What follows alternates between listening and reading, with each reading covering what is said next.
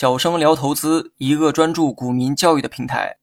今天我们主要讲的内容是庄家的三个出货手法。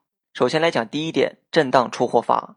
股价在高位区反复制造震荡，让散户误以为只是在横盘整理而已，而主力却在震荡中慢慢分批出货。这种出货方式耗费的时间比较长，常用于大盘股或重要的指标股的出货操作，而中小盘股很少用这种出货方式。第二，拉高出货法。发布突发性的重大利好消息之后，股价大幅高开，吸引散户全面跟进。这时，主力一边放量对倒，自买自卖，制造成交量放大的假象，而一边逐渐出货，往往一两天的时间就完成了出货操作。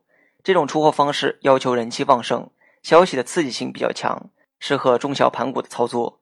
但这种出货方式对于庄家也有较大的风险，只能在行情较为火爆时才能有把握的成功出货。